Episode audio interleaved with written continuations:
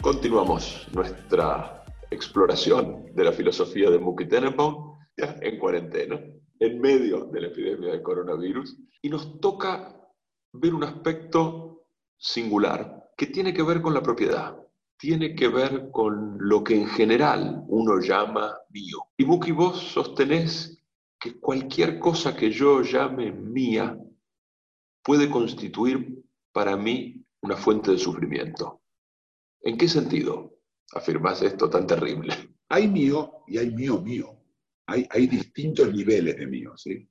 Entonces, si yo estoy fumando un cigarrillo, yo lo fumo. Pero si estuviera fumando un cigarrillo, el cigarrillo es mío. ¿Pero cuál mío es? Y no sé, queda un poco, se lo doy a otro, ya está. No, tiene, no es muy mío. Cuanto más mío es algo, es exactamente proporcional, más sufrimiento esto implica en el caso de perderlo, o de averiarlo, o de inutilizarlo. ¿Ok? Entonces, vuelvo a repetir, si yo tengo un auto que es mío y mi auto me lo chocan, me lo rompen, ¿sí? entonces voy a sufrir mucho. Pero no solo porque costó mucho dinero, sino porque es mi auto, además. Entonces, el, el, la mies, ¿sí? la, la, propiedad, tiene una intensidad, no es cualquier cosa. No, hay, no, no todas las propiedades son iguales. Por supuesto que mi hijo no es lo mismo que mi chicle. Todo el mundo lo sabe. Hay más intensidad en el vínculo miático, el vínculo posesivo, ¿sí? Esto. La palabra es posesivo, pero automáticamente trae consigo la amenaza de perderlo. La pérdida de un hijo, probablemente la peor pérdida que uno pueda tener, es terrible, es, es catastrófica. Es catastrófica. Y cuando tengo un hijo, yo no pienso que se me va a morir. No lo tengo presente. Pero cuando tengo un hijo, automáticamente corro el riesgo de perderlo. Y cuando tengo un auto, bueno, menos que un hijo.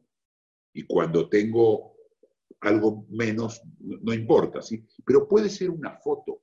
A veces vos ves los terremotos o incendios, los incendios de casas, que la gente llora no, no por el, el aire acondicionado que les costó tres años de ahorro para comprarlo, y, o, o el, eh, la cocina, o, o, dinero que incluso se pudo haber quemado, sino la foto que tenían del abuelo.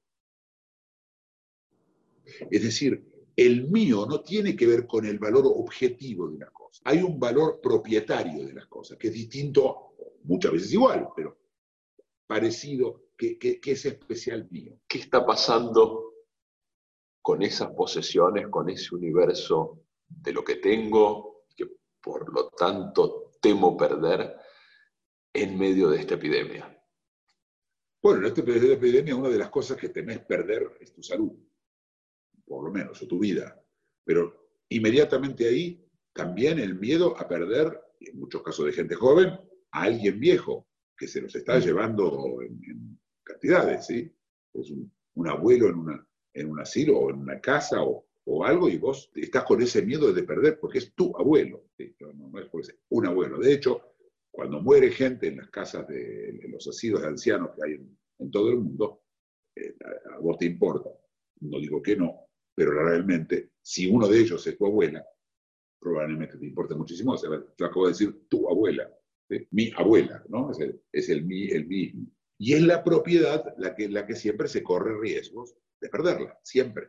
Pero no solo de perderla, de averiarla, de inutilizarla.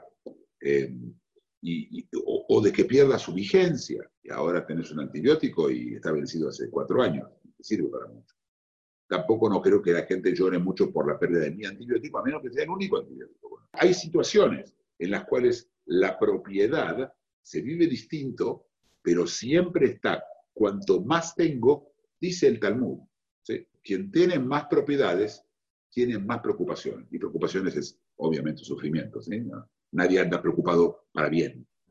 Nadie anda contento de estar preocupado, preocupado. ¿Y qué te imaginas que puede pasar a futuro con nuestras propiedades, con nuestros vínculos de posesividad?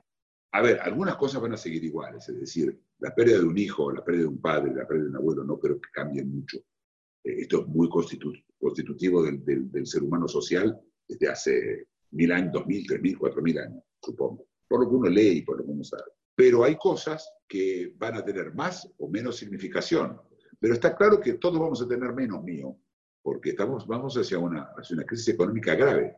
Y en esa crisis económica grave, como tenemos menos cosas, cada una de ellas va a valer más. A, ver, se diluyen las cosas. Si yo tengo 15 autos, por supuesto no es común, pero digamos, yo tengo 15 camisas, que una camisa, a menos que tengas la favorita esa, ¿no? Pero yo uso permanentemente cuando, cuando salgo a la calle, muy común, yo ando de, remera negra, o la tuya. Hoy estoy, hoy estoy vestido para, para los videos, pero es que una remera negra. Entonces, cuando tengo la remera negra, si se me quema una remera negra, si una remera negra, si se me va, no importa, tengo muchas. Pero cuando todo esto se achique, el efecto dilutivo va a desaparecer. Y todo va. Pero por otro lado, si tengo hambre, voy a entregar la remera para que me den un pan. Aún en la, matriz del sacrificio, ¿te acordás que hablamos de, sacrificar cosas? Bueno, acá va a estar también. Pero ¿van a ser más felices la gente porque tienen menos mío? No. Parecería que ser que sí, pero no. ¿Por qué no? Porque, como te dije, se diluye. Al final es lo mío. Y esa, el desapego a la propiedad budista eh, mirada oriental del desapego a la propiedad, eh, no tiene nada que ver con nosotros. Como dije, yo tengo mi hijo y no creo que ni un, budista fanático va a considerar a su hijo como otro animal de su especie y, nada más. ¿no? Pero eso me parece a mí, quizás yo no conozco bien a los. Buenísimo, gracias.